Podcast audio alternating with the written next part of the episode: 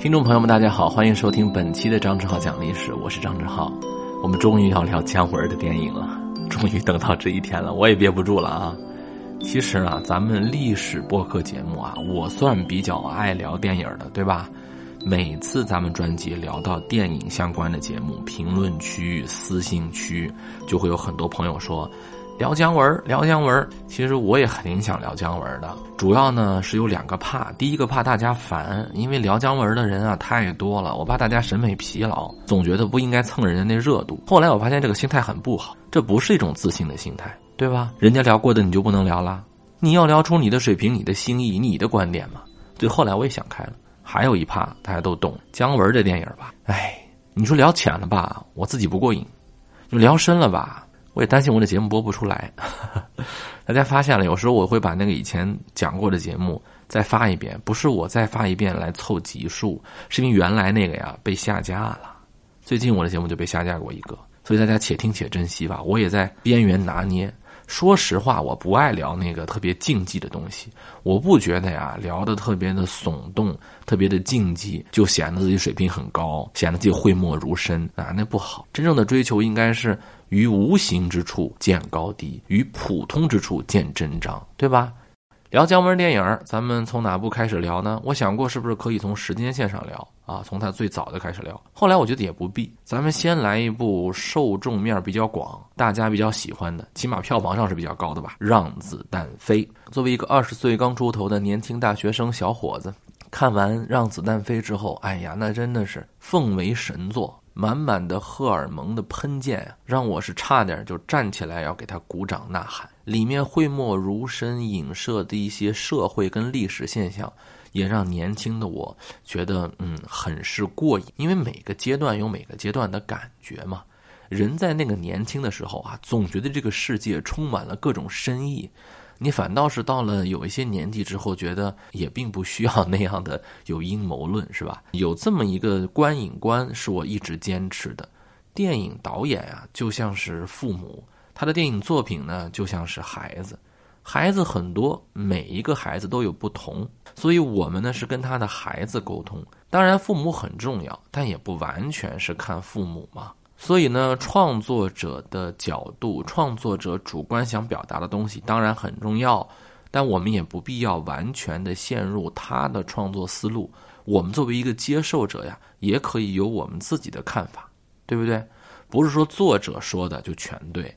啊，有人开玩笑说：“哎呀，你看某高考拿了一个作家的文章做阅读理解题，作家自己做呀，他都做不得满分，好像是在嘲笑高考呢，在胡乱解释，强行的附加意义。”我说，开这个玩笑的人就不懂了。这个作品创作出来之后就不属于作者了，你能看懂的，只能说你在创作当中带有的意义，解读的意义啊，在于接受者。高超的接受者能解读出创作者没有的意义，这很正常，对不对？太正常了。你看，有些人看一部童话，他就看一个乐呵。你像我们之前讲过的几期童话专辑，《小红帽》啊，《花衣魔笛手》啊，这个作品在刚刚呈现出来的时候，它可能只表达一些情绪，但后世的历史学家可以通过它看出很多的历史现象，这就是创作者所没有的呀。谁说是创作者就代表一切呢？每个人都可以看出自己的东西来，也没有必要听那些所谓的影评人呐、什么大 V 呀，他来给我们做定义啊。他说这个是什么就是什么，哎，这个是什么主义，这个是什么镜头啊，这个是什么表现，我们也会看。每一个人啊，不一定非要做美食家，能说出头头是道。包括这个刀工、佐料是怎么放的，这东西一入口就知道它是几分熟，是来自于哪条河的哪条鱼。但是我们也是分辨得出好跟坏的，我们也是有我们自己的口味的。哪怕我们的标准只是说这道菜有没有更像妈妈的味道，我们也有我们的标准。对不对？所以不要妄自菲薄。普通观众啊，并不需要妄自菲薄，跟着某些影评人的角度说这个是好片儿这个是烂片儿我们有我们自己的考量，我们有我们自己的观影感受。好，做了这么长一个帽子呀，咱们就赶紧开始聊咱们的影片吧。《让子弹飞》这部影片啊，我想了一下。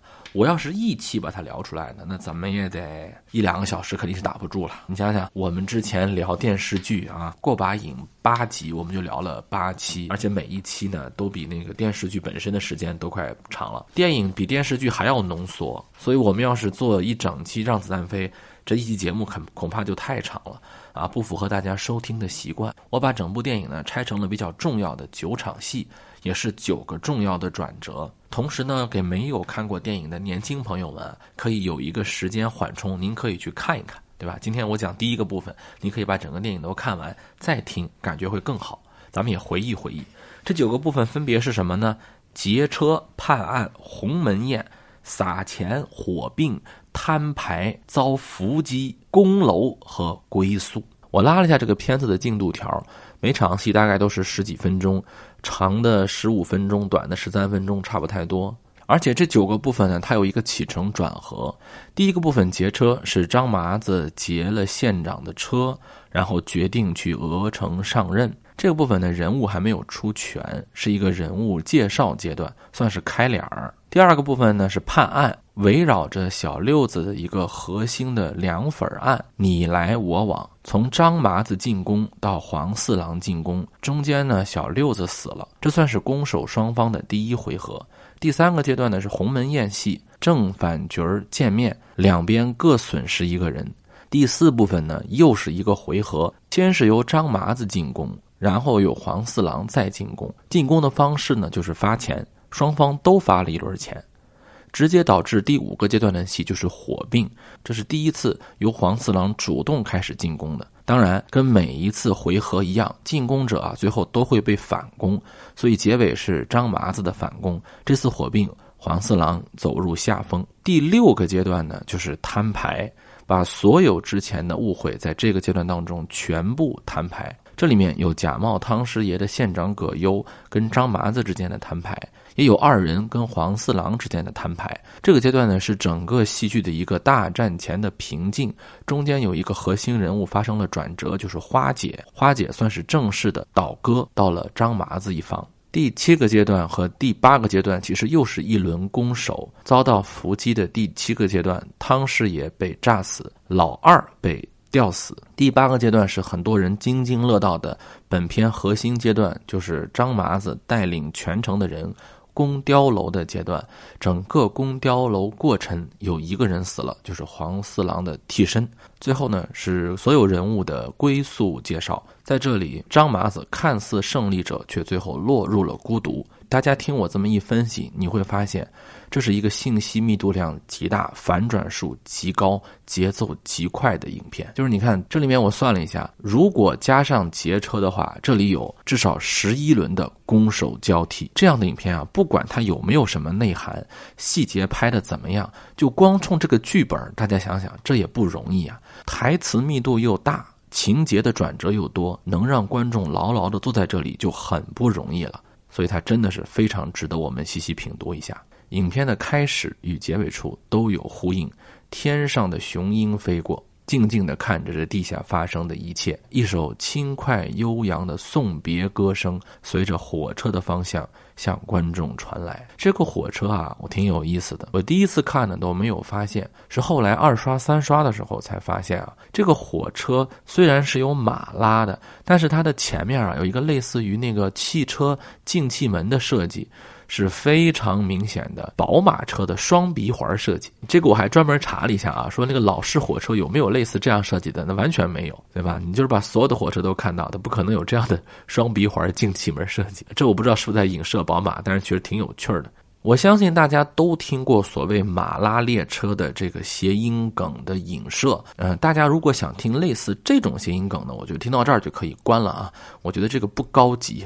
首先呢，我不认为这属于姜文常用的谐音梗范畴啊。这个所谓的马拉列车呢，我觉得这个概括我觉得不是非常好。如果你想听类似这样的解读啊，你随便在网上搜一些。什么深度剖析呀，什么背后的故事啊，子弹飞会看到大量的人做这样的文章，谐音梗呢，姜文用过。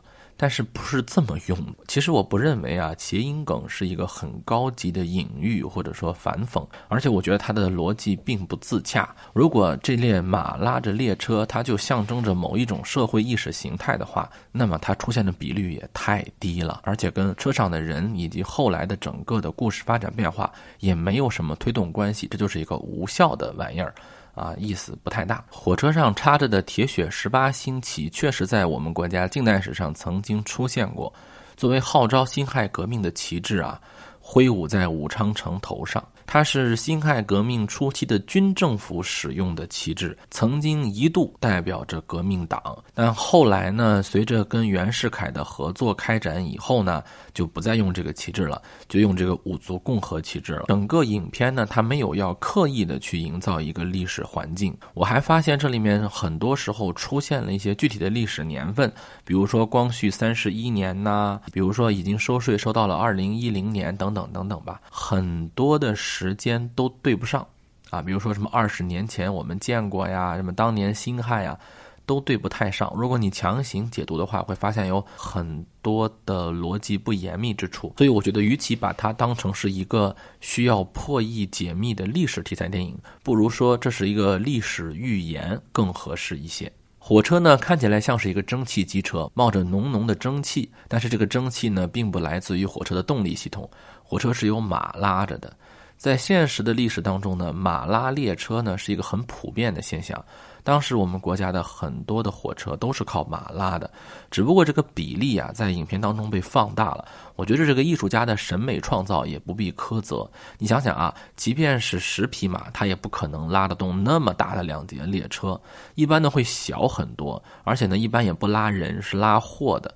最早呢，我们国家有了轨道，但是呢，没有那么多火车头。有人说，那图个什么呀？确实快呀！轨道运输，即便是不能解决动力问题，它也是增加了速度的。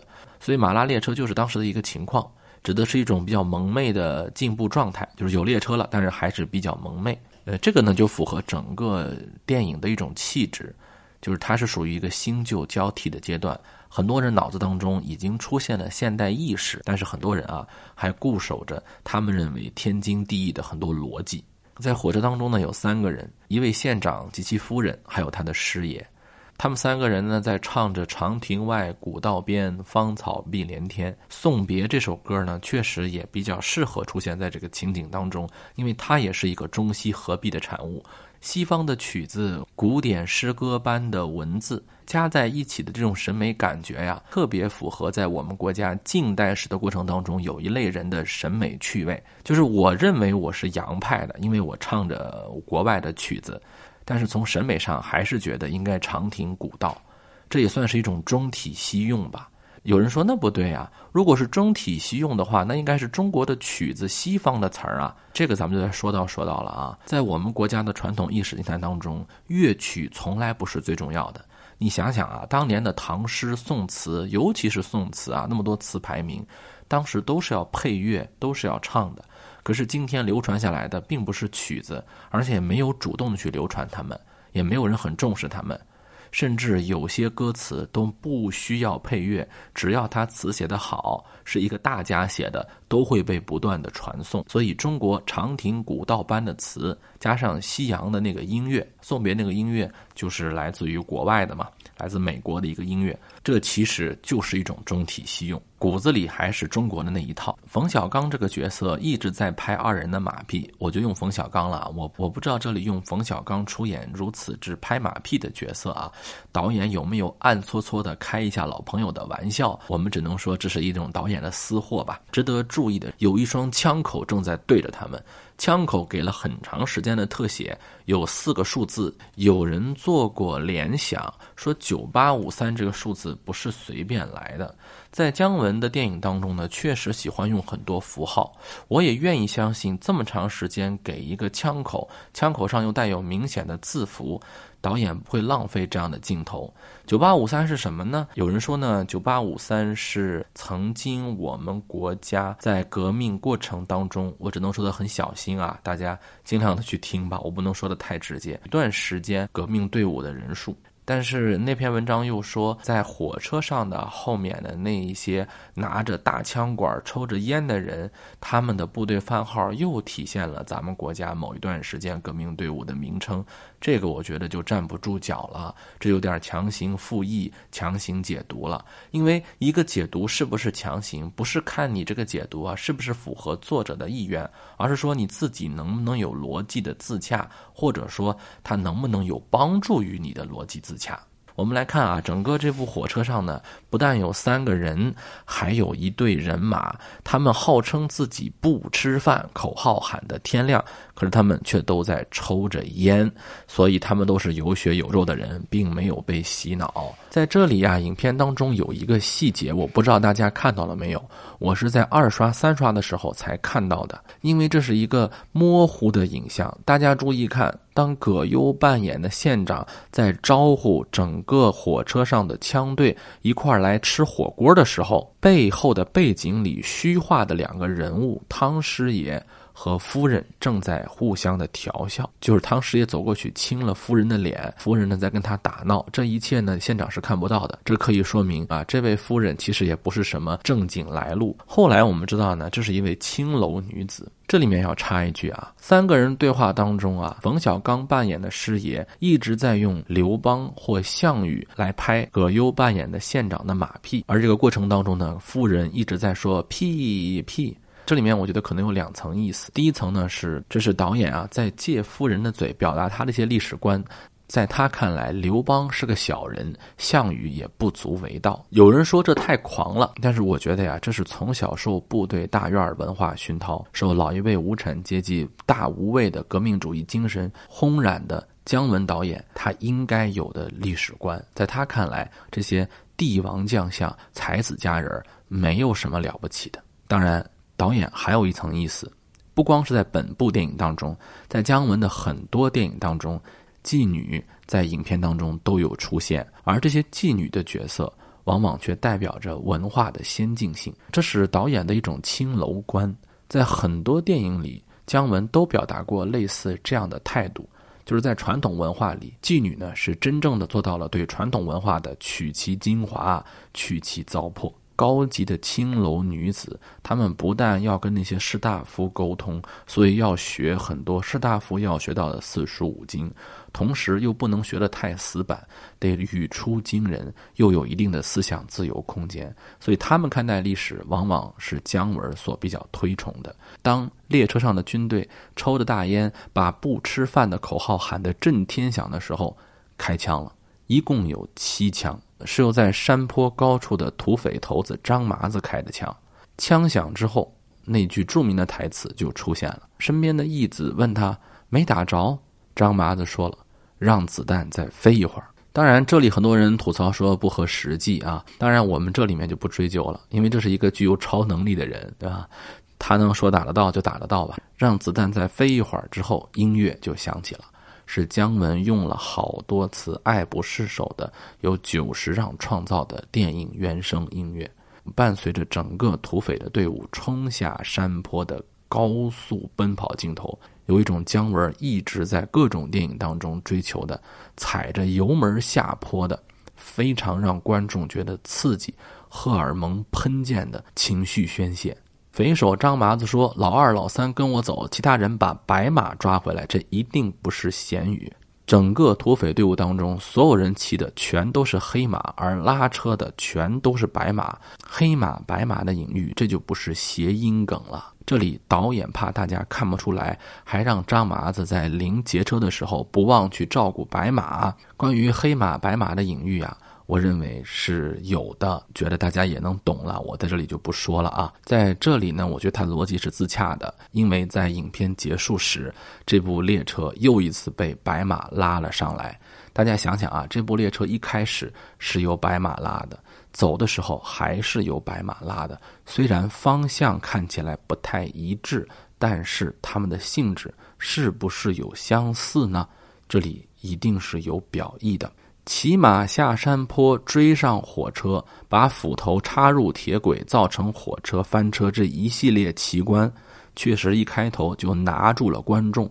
这在对整个美学的，这在对整个影片的美学感受上啊，奠定了一种基础，让大家知道整个影片将是这种比较飞的啊，比较夸张的动作路线。这里面有一个细节，就是当火车翻起时，有一滴火锅汤漏了出来，滴在了带有麻将面具的张麻子头上。张麻子说：“火锅。”这里呢，我要过度解读一下了啊！如果我们认为这部由马拉的列车，它不单单是列车，但是我又不同意它代表某一种主义的话，那么我相信它也不是毫无意义。我愿意把它理解为当时社会的一种发展方向。除了我们刚才说的是一种新旧交替之外，是中学的根儿，西学的影儿，火锅才是整部车里面蒸汽的来源。大家想想，这里面说明了什么？整部影片呢，其实是一个四川题材。不管是后面所提到的萨南康省，还是打官司要去讲茶大唐，这都是川渝地区独有的。我们之前讲过成都，我们都知道，有了纠纷不去官府，而去讲茶大唐，这是袍哥们的习俗。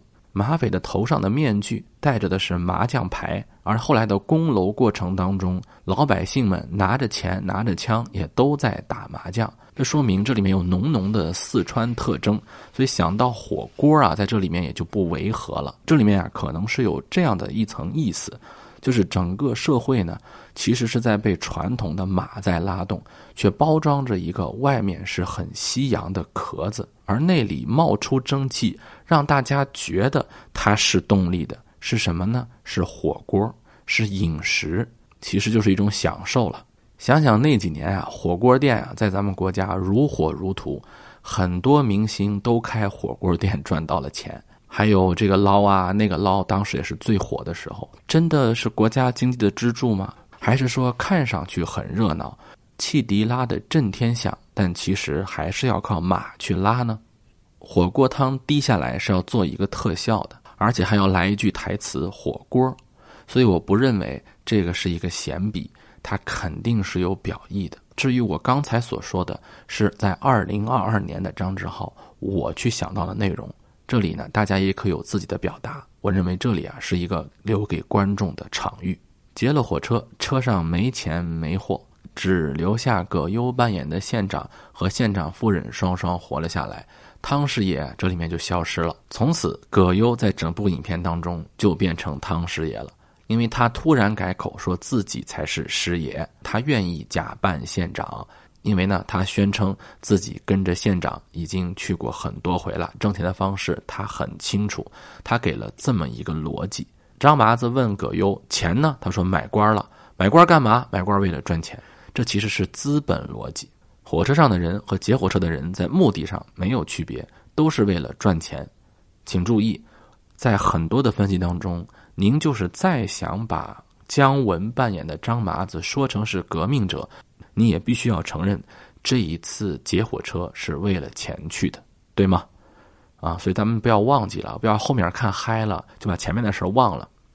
他们的目的是一样的，但是他们却是天壤之别的两类人。因为葛优他们说到底是资本家，好像他们是要去做官，其实他们的逻辑是资本逻辑。我用钱买官，用买官在赚钱，这其实只是多了一步买官的钱滚钱。而马匪却更像是一个靠劳动挣钱的无产者。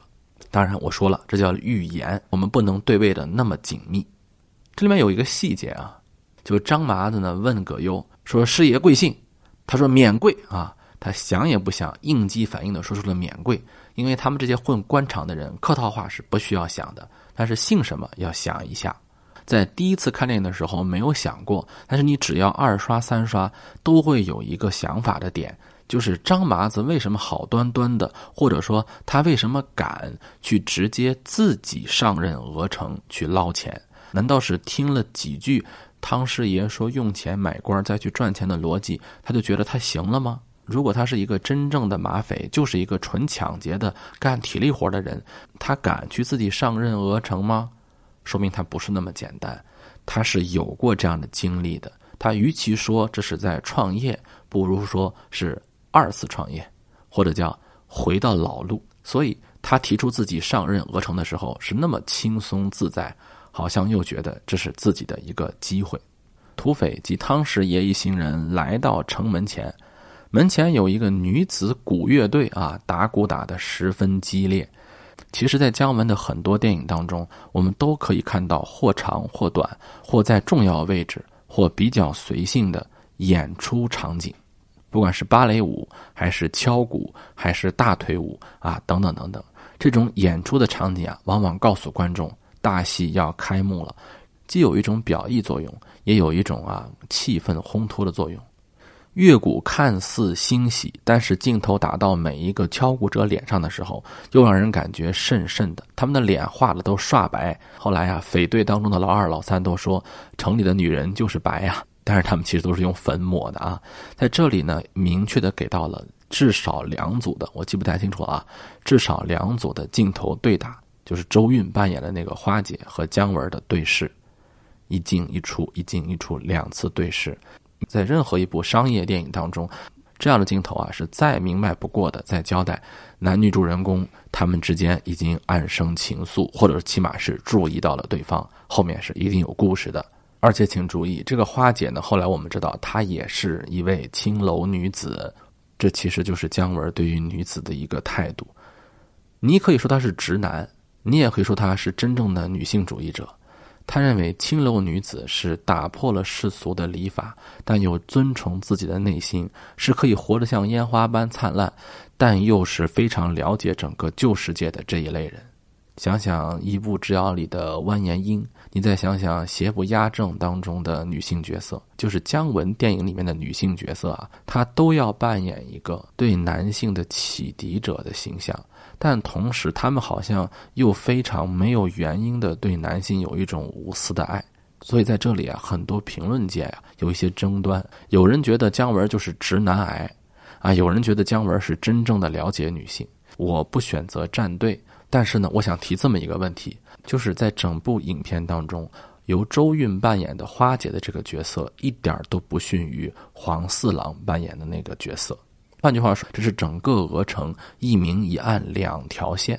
我们总是记住黄四郎在明面上就是不离开鹅城，几次拿到钱了都不走，就是要跟黄四郎斗，杀人还要诛心。有人觉得这是为自己的战友儿子报仇，有人觉得呢就是要做一个打破规矩、打破历史车轮的革命者。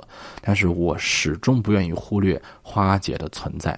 你不要忘了，她从进门的第一眼就看上这个女子了。当然，后面我们几场戏也会分析。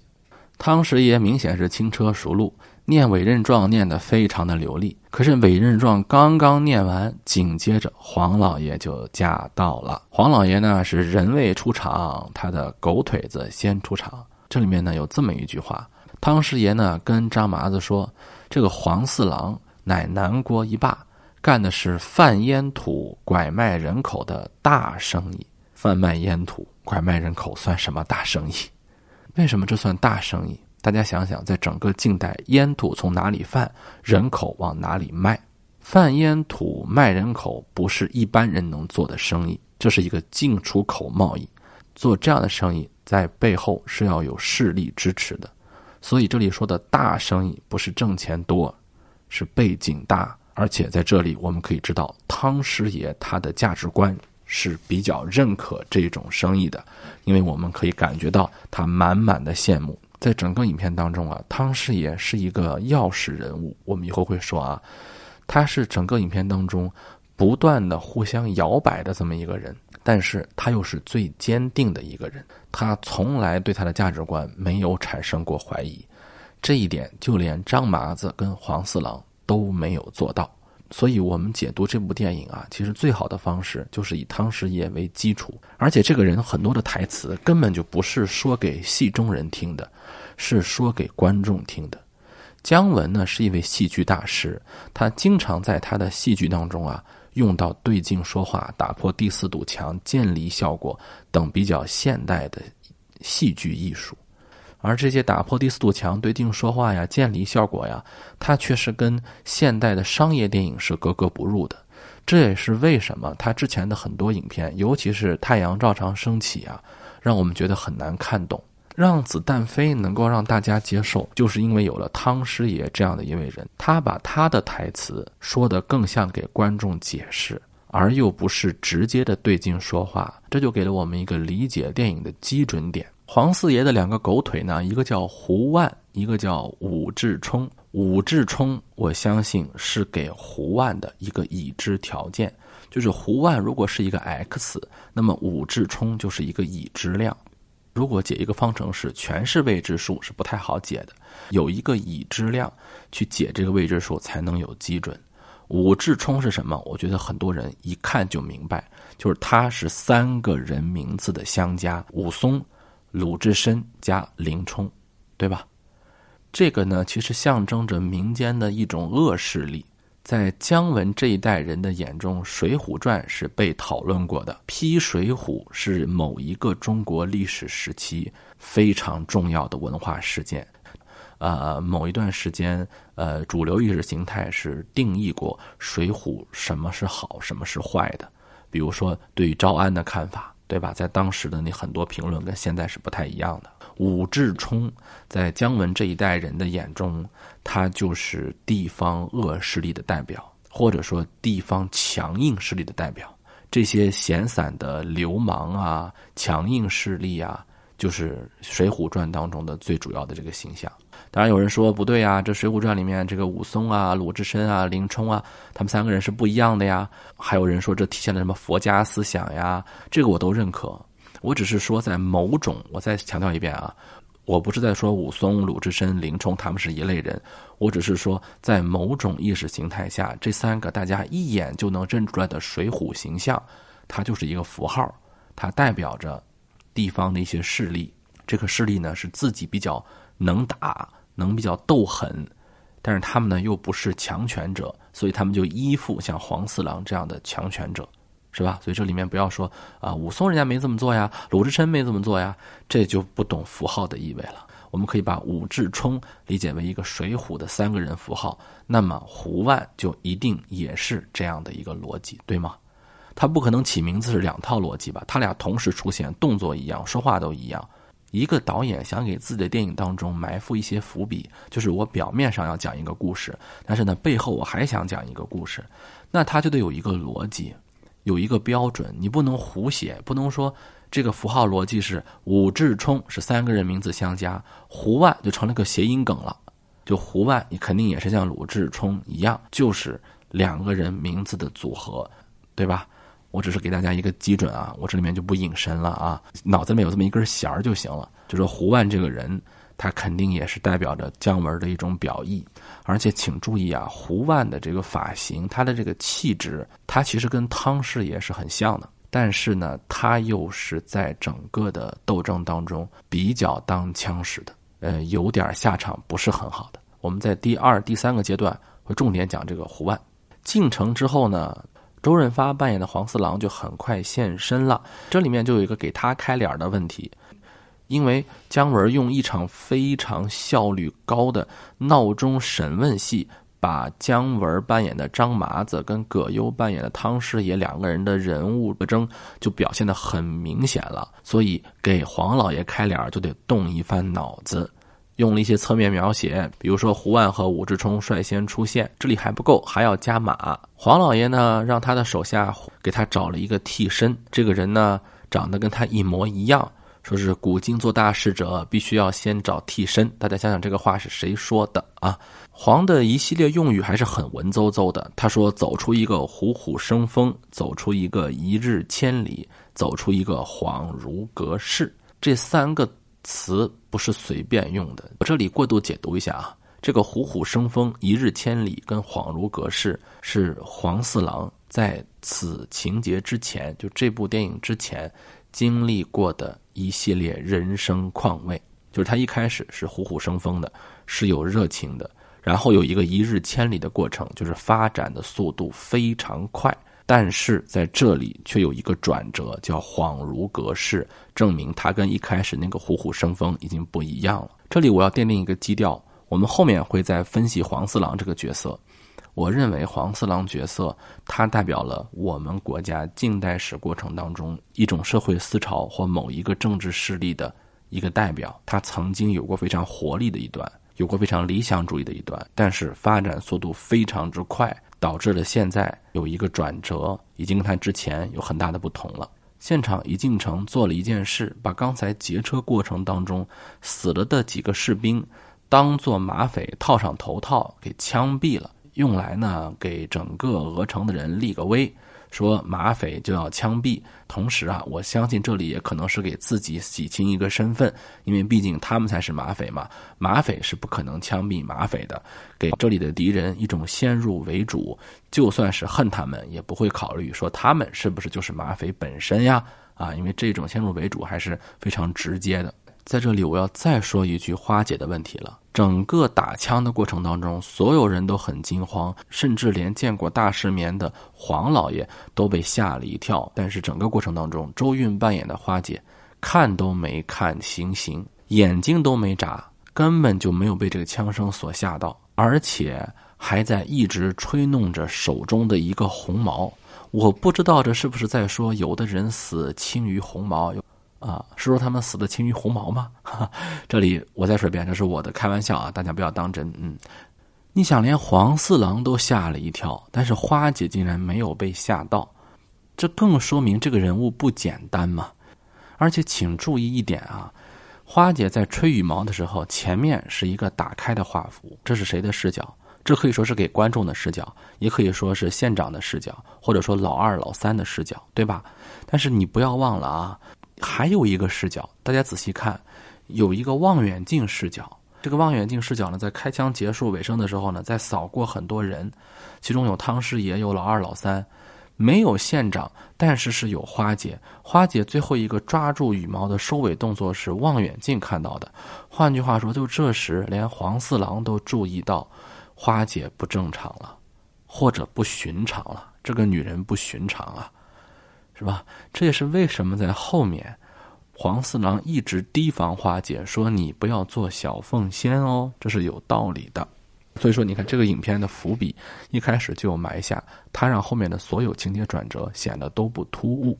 黄老爷说这位县长霸气外露，他身边的手下也说这不是二八开能打发走的。二八开，我们可以理解为之前的很多县长来到鹅城之后，都跟黄老爷做过二八开的生意。黄老爷拿八，对方拿二。晚上有一场张麻子与夫人的所谓床戏，这里呢，夫人说了：“我只想当县长夫人，谁是县长我无所谓。”这场戏啊，我倒觉得可以把它理解为姜文导演的一个小幽默。在整个影片当中呢，我觉得是这样的：就是每一场戏过渡阶段，每一场大环节的中间阶段，都会有一些小幽默、小停顿，来满足观众的一个，来缓解观众的一个紧张气氛。刚才那段就比较紧张，下面要缓解一下，让观众轻松一下。因为马上要开展的一个游戏逻辑，需要让大家稳下心神来，好好听一听。如果听不懂，后面整个一段就看不懂了。所以呢，导演贴心的把节奏做了一个缓和。什么逻辑呢？就是汤师爷呀，开始跟张麻子说，我们应该如何挣钱。这也是对之前汤师爷花钱买官再赚钱的一个细致解释。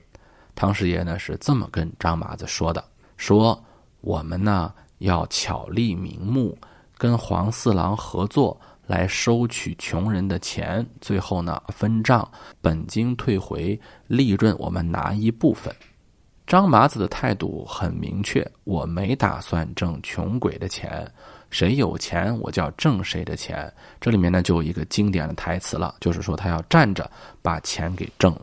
很多的文章呢，解读这是姜文在向电影业宣战，就是不妥协这个所谓的市场，我就要站着挣这个钱。还有人说这是在直接对话当时的某位中国制片大佬等等等等。我认为啊，这个呢都叫诛心之论，有或没有都正确，也没有必要在这里面讨论。而且呢，我们作为观众也不太关心这一层意思。而且，即便导演有这层意思的表达，我也觉得是导演的自由，夹带私货嘛，只要不影响影片就可以了。我认为这个就是没有影响影片，因为这对后面的情节走向和人物关系的介绍，这都是很有用的。因为后面整个就是这套逻辑嘛，就是要开展一个站着挣钱的方式嘛。这里面呢，我提醒大家一个细节：张麻子进城之后。脱掉了军装，一开始呢是改穿了白色的西服，然后是改穿了一身白色的长衫，慢慢从马匪往文化人这个方向走了。而师爷呢，从满口的风月文言，到这时，他已经不由自主的或者主动讨好的说出了粗口。这儿已经没钱可捞了，前几任县长都把钱收到他妈的二零一零年。这部影片当中啊，确实是很多的粗口。其实我都惊叹，就这影片当时是怎么过的审呢？就不说别的，这个粗口在今天就很难过审呐。想想今天这个文化环境吧，到处要审核。前两天我看某美剧，基本上就已经被剪切到对情节理解都有问题的这种程度了。啊，当时这些话都能被留了下来，真的是不容易。至于张麻子能不能站着把钱挣了，现在这位假的汤师爷到底是怎么想的？黄老爷有哪番动作？看过影片的人，当然这都不是悬念了；没看过呢，可以去看一下。当然，还有一个悬念，就是下一期我们对这些关键情节的解读。这集我们就到这里，下一期让子弹飞解读，我们就来说说第一场。张麻子和黄四郎的互为攻守，双方出战者都不是彼此的大佬，而是手下。两次开堂，两次审案，两种结果。下一期我们再见。